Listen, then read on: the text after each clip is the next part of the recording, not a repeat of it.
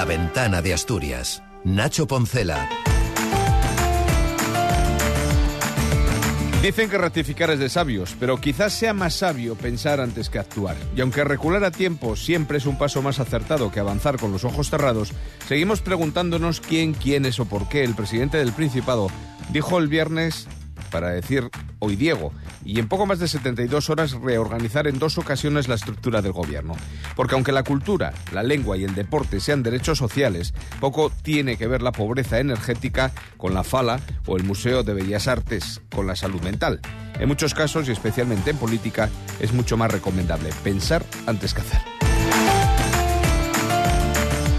Buenas tardes. Barbón da marcha atrás y las consejerías de Cultura y Derechos Sociales tendrán entidad propia frente al apurado y embarullado anuncio del pasado viernes que acaba con la ya ex y controvertida consejera Melania Álvarez reconvertida en senadora y la hasta ahora viceconsejera de Cultura ascendida en el escalafón del Ejecutivo. Con ello, abrimos esta ventana de Asturias a la que se va a asomar el nuevo presidente de UNICEF Asturias, Nacho Calviño. Será antes de escuchar la opinión del periodista Alberto Menéndez. Es miércoles 7 de febrero. La ventana de Asturias. Nacho Poncela. 7 y 21, Barbón recula y anuncia la creación de una Consejería de Cultura, Política, Lingüística y Deporte. Estará dirigida por Vanessa Gutiérrez, hasta ahora viceconsejera de Cultura. Mantendrá la actual de Derechos Sociales y Bienestar, aunque el presidente del Principado no ha querido esta mañana desvelar quién va a sustituir a la socialista Melania Álvarez, que será designada senadora. El planteamiento de, los, de las asociaciones culturales y del tercer sector, después de escuchar a todo el mundo, anuncio a la Cámara que efectivamente habrá dos consejerías. Habrá una más, Consejería de Cultura, Política, Lingüística y Deportes, que ocupará Ana Vanessa Gutiérrez, y habrá una consejera de Derechos Sociales y Bienestar, cuyo nombramiento anunciaré públicamente, dado que es una competencia mía, después de dialogar en este sentido en el seno un momento, señor presidente, un momento. progresista Por favor. y reformista. El plan inicial del jefe ejecutivo era agrupar en un solo departamento la gestión de esas políticas. Dice el presidente que después de escuchar al sector de la cultura, entidades sociales, suponemos que durante el fin de semana y a su socio de gobierno Izquierda Unida ha cambiado de planes. Un cambio que ha dejado el campo sembrado para la crítica de la oposición. El diputado del PP, Luis Venta, ha puesto de vuelta y media a Barbón y entre otras licencias, lindezas, perdón, le ha dicho que el presidente no es de fiar y que además rompa el bipartito con Izquierda Unida. La palabra del presidente Barbón no vale nada. Y por tanto, si no vale nada la palabra de un presidente, es un presidente que no es de fiar y es un presidente que está gobernando desnortado. Y también creemos que gobernar Asturias le queda muy grande. Gobierna como un pollo sin cabeza. No se puede gobernar a base de ocurrencias, Lejos de atender las peticiones populares, el consejero y coordinador autonómico de Izquierda Unida, Ovidio Zapico, está hablando de cualquier cosa menos de ruptura con el PSOE. No puedo decir más que, que comparto eh, plenamente y que yo creo que ahora lo que bueno, tenemos que hacer, una vez que esta reestructuración está ya abordada, es eh, volverse a, a trabajar en todas las áreas con normalidad, que yo creo que es el objetivo de, de este gobierno. Y... 7 y 23 anuncio en pleno cara a cara con el líder de la oposición, el del presidente, con otro presidente, el del PP, Álvaro Queipo, que preguntaba a Barbón en la primera sesión de control de este periodo de sesiones por su resistencia a un cambio en el modelo en las ITV de Asturias. El PP defiende una modalidad mixta como la más eficaz, mientras que Barbón confía en un acuerdo con los representantes de los trabajadores. La desconvocatoria de los paros iniciados a mediados de noviembre es ahora la prioridad. Escuchamos a ambos. No queremos que ni un solo puesto público se privatice, ni uno solo. Lo que queremos es que la parte que queda sin cubrir por parte del sistema público pueda ser ocupado por las empresas privadas, evidentemente bajo el control del sistema del Gobierno del Principado de Asturias. Lo que soluciona el problema de inmediato es desconvocar la huelga. El planteamiento que usted hace, aunque se llevara a cabo, tardaría cuanto menos muchos meses en poder ponerse en marcha. En ese pleno se ha dado luz verde también una proposición no de ley del Partido Popular que emplaza al Gobierno a regular el uso de las viviendas vacacionales. El diputado de convocatoria por Asturias, Xabel Vegas, celebraba con cierta ironía que el PP se sume ahora a quienes vienen reclamando ordenar este mercado desde hace tiempo. Señora Camino, celebro, y se lo digo ahora sin un ápice, de ironía que ustedes hayan abandonado el dogma cuasi religioso que indica que los mercados, los mercados se autorregulan como por arte de magia. No, miren, los mercados no se autorregulan. Y menos aún los mercados de bienes de primera necesidad, como es el mercado del arrendamiento de viviendas. La ventana de Asturias.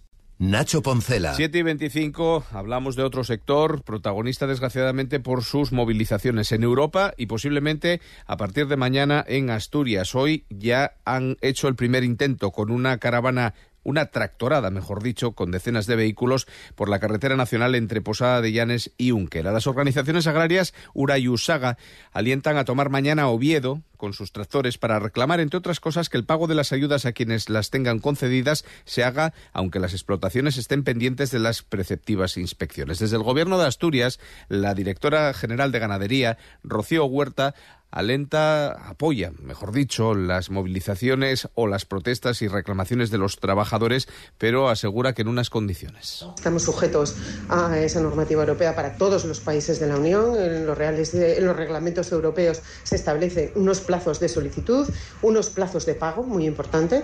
Los anticipos son en un periodo, los plazos de pago son en otro. Se extienden desde el 1 de diciembre del año de la solicitud hasta el 30 de junio del año siguiente. Solo se pueden hacer dos pagos por año ayuda.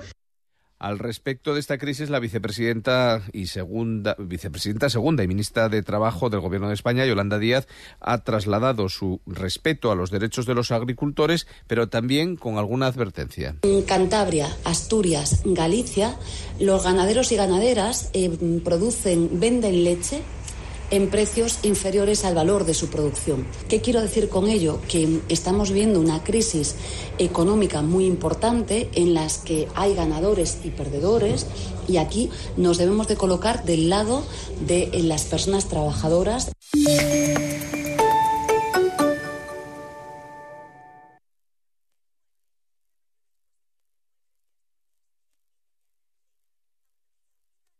Cadena Ser, Gijón. Clínica Dental Busto Gómez. Las técnicas digitales en sus tratamientos de reconstrucción y estética dental, el trato amable y cercano y la adaptación de sus instalaciones a personas con movilidad reducida han convertido a la Clínica Dental Busto Gómez en una clínica de referencia en Gijón.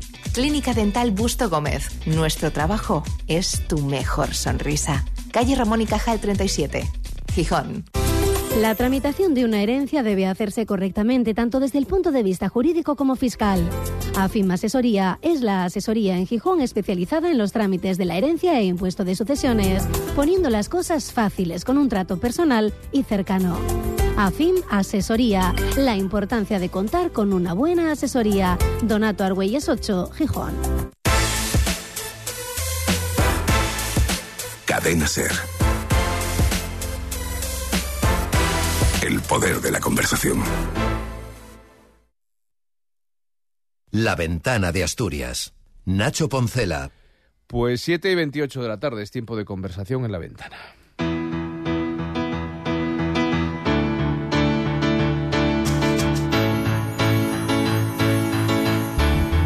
Como les adelantaba, esta tarde nos acompaña y se asoma a la ventana de Asturias de la SER el nuevo presidente de UNICEF del Comité de Asturias, Nacho Calviño. ¿Qué tal? Buenas tardes y bienvenido. Hola, buenas tardes. Bienvenido a, ti, Nacho. Muchísimas gracias. La verdad es que pues parece que puede ser un cargo honorífico, pero sin duda no lo es. Y de ello sabe muy bien su antecesora, María José Platero. Sí, parece que es un poco honorífico, un poco institucional, pero no lo es. O sea, y antes de unas palabras, quería agradecer a mis antecesores en, este cargo, a Ángel Naval y por supuesto a María José Platero, que los dos me propusieron, María José me propuso continuar con los proyectos que tenía impulsados y bueno, eh, ya, ya estuve, ya conocí a Ángel y gracias a ellos estoy aquí hoy, pero bueno, eh, estamos luchando y vamos a luchar duramente por los, conseguir que todos los niños de Asturias tengan sus derechos o sean cumplidos sus derechos. ¿Y eso cómo se hace? ¿Qué es ser, qué es ser presidente de UNICEF, del Comité de Asturias en este caso?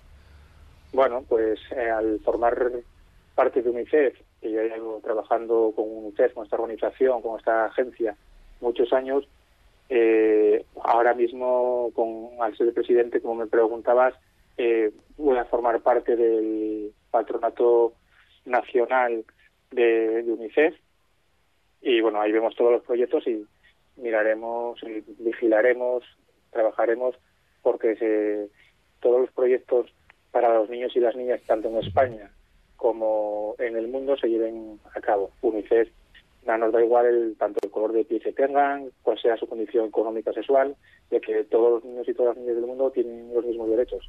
Entonces, tanto los mismos derechos, hablo de, de cualquier pueblo ciudad de Asturias, eh, de España o ya de cualquier parte del mundo.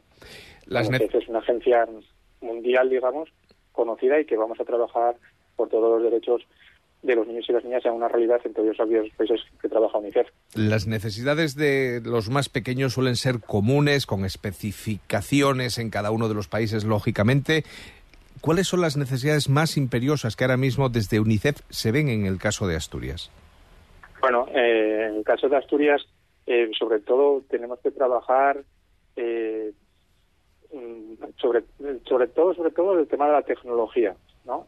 Es el donde más nos queremos centrar ahora mismo, sin olvidarnos de la salud mental de nuestros niños, niñas y jóvenes y que vemos cada vez que en los centros educativos hay problemas mayores de salud mental o la violencia que, que sufre la, la infancia y la adolescencia eh, en, las, en las aulas, en los propios aulas asturianos, que es una necesidad, pero también fuera en las casas. Entonces, bueno, es un, queremos atajar, intentar atajar todo esto y esos digamos que son los, los dos puntos más importantes, salud mental y tecnología. Usted viene y de... olvidarnos, por supuesto, de la violencia que sufre en la infancia. Usted viene del mundo empresarial, como decía, es cofundador de la empresa ALBA, de aprendizaje social, y presidió la Asociación de Jóvenes Empresarios. ¿De qué manera puede trasladar esa experiencia a su nueva responsabilidad institucional? Bueno, eh, hemos, yo personalmente, como muy bien dices, trabajo con, con la infancia y con la adolescencia y desde el mundo empresarial sobre todo queremos contactar con, con la pequeña y mediana empresa de Asturias para ver si podemos llegar a acuerdos con las empresas, hacer socios, aumentar el número de socios. Ahora mismo somos en Asturias 11.300 socios individuales, no hablo de las pequeñas ni medianas empresas, ni de las grandes empresas, 11.300 socios, que también es uno de los objetivos eh, que me planteo para estos próximos cuatro años, poder aumentar el número de socios aquí en nuestra comunidad autónoma. Nunca es suficiente, pero son muchos, son pocos, podrían ser más sin duda alguna, pero ¿se encuentran satisfechos con la respuesta que tiene en Asturias UNICEF? Sí, por supuesto. Eh, siempre hablamos de UNICEF a nivel nacional. UNICEF de Asturias, el Comité Asturiano, es uno de los comités más importantes eh, a nivel de socios que tiene eh, UNICEF en, España. O sea que podemos estar súper orgullosos. Pasa lo mismo con Ciudades Amigas de la Infancia.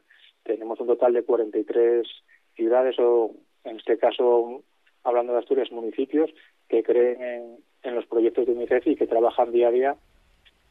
Y ahí Asturias es pionera y Asturias es, sin lugar a duda, eh, pues hablando por porcentajes, donde más ciudades amigas de la infancia, más municipios que, siguen las medidas de, que les orienta UNICEF, podemos tener.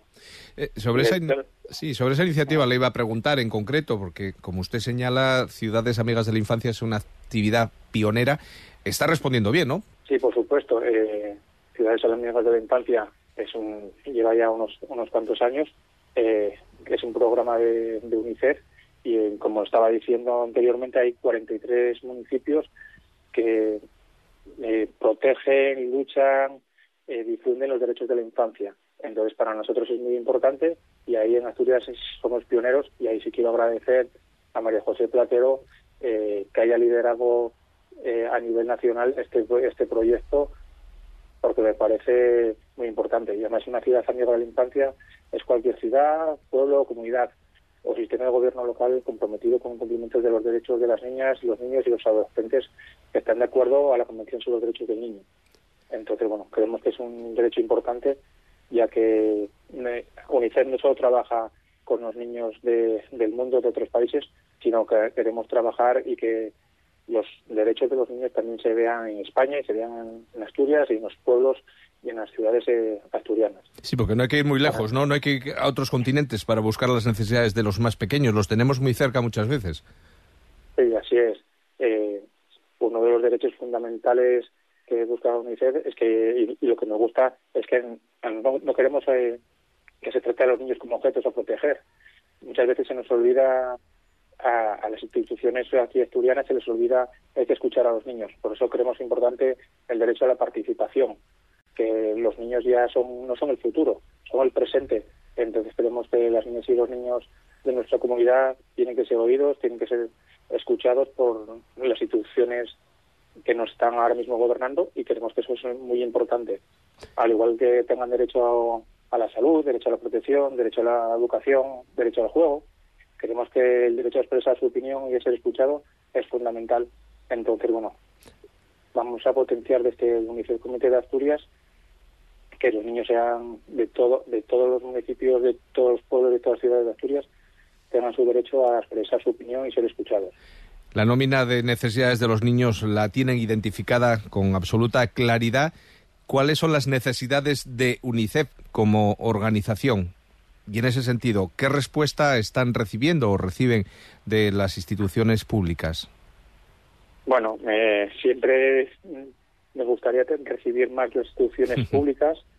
Eh, nunca, nunca, nunca diremos que es suficiente. Eh, pero bueno, podemos estar muy satisfactorios y muy contentos de que siempre que UNICEF propone algo, siempre va en beneficio de la infancia y todas las instituciones, todos los grupos políticos, eh, siempre reciben a los representantes de UNICEF en buena sintonía. Así que, bueno, eh, podemos estar especialmente contentos con, con su trabajo y, con, y que nos escuchen, aunque siempre pediremos más. Pues con esa reflexión nos quedamos. Nacho Calviño, nuevo presidente de UNICEF del Comité de Asturias, le agradecemos que esta tarde se haya asomado a la ventana y, por supuesto, le agradecemos a la organización y a quienes la representan el trabajo que realizan a diario y desde hace ya muchos años en nada más y nada menos que 190 países y territorios y en lugares, en algunos lugares de los más difíciles del mundo para atender las necesidades de aquellos que por obligación deben ser el futuro y muchas veces no pasan de un presente muy precario. Muchísimas gracias a vosotros por haceros eco de, todo lo que promueve UNICEF y sobre todo promueve UNICEF el Comité de Asturias.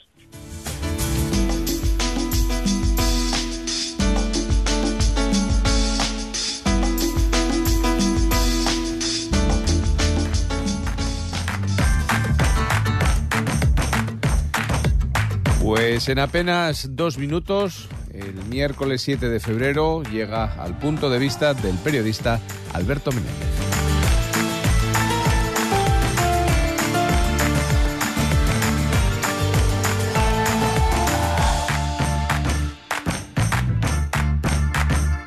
Lleva tiempo el PSOE asturiano dando extrañas sensaciones, pero en los últimos días está más raro aún si cabe. Es evidente que algo pasa en el socialismo regional. Su líder, el presidente del Principado, Adrián Barbón, no para de dar bandazos. Es como si a la FSA y lo que es peor, al gobierno autonómico, le faltase alguien que pusiese orden. Falla la experiencia. En el gabinete de la pasada legislatura había un político con tablas, el vicepresidente Juan Cofiño, ahora presidente de la Junta General, que era quien se encargaba del día a día gubernamental de la gestión, de la coordinación entre áreas y de, al menos, intentar poner cierta sensatez al siempre complicado trabajo de gobernar. Ahora no hay nadie que cumpla esa labor y los problemas, como se puede ver, por ejemplo, con la ITV, se estancan y no pasa nada.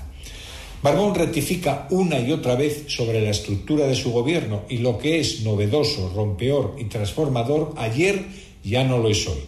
No es un decir, es lo que ha pasado. Crear una superconsejería con asuntos sociales, cultura, política lingüística y deportes era el martes una excelente noticia, según el presidente, y menos de 24 horas después, la mejor solución es dividir este macrodepartamento en dos, con derechos sociales por un lado y el resto por el otro. Argumentaba el jefe del Ejecutivo que no podía haber más de 10 consejerías, que era lo que había pactado con IU, pero resulta que no, que la coalición de izquierdas asegura que no había acuerdo alguno de este tipo y entonces pues se pasa de 10 a 11 departamentos. Todo menos claridad, aunque eso sí, Barbón dice que está muy contento. Que algo no funciona es evidente, pero no solo aquí en Asturias. Algo va mal en las relaciones con el gobierno central y con el PSOE federal. Todo lo que huele a Asturias, o quizá habría que decir a Adriana Lastra, es vicesecretaria general del partido en Madrid, es rechazado sin más, o al menos cuestionado.